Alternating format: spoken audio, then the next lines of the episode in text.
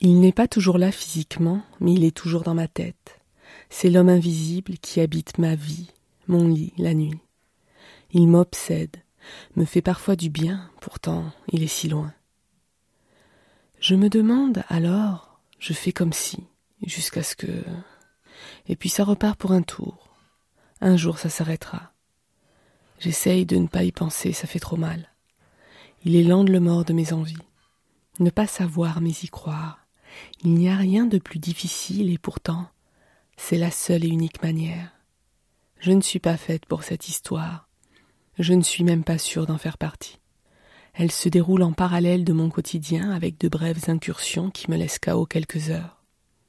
J'ai l'impression de courir après du vent.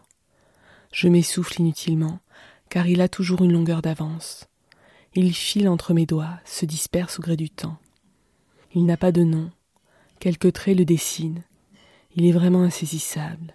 Je n'arrive pas à m'en détacher. J'ai souvent envie de tout envoyer valser, mais dès que je le vois, que je le sens, juste le son de sa voix, et me voilà reparti de plus belle. Je sais pourtant que je ne m'y ferai jamais. Ce n'est pas mon caractère, ni mon envie. Seule l'intrigue me maintient en alerte permanente. Je fais confiance à la vie. Le destin est là, juste au-dessus de moi. Il fait sa part. Je le laisse me guider.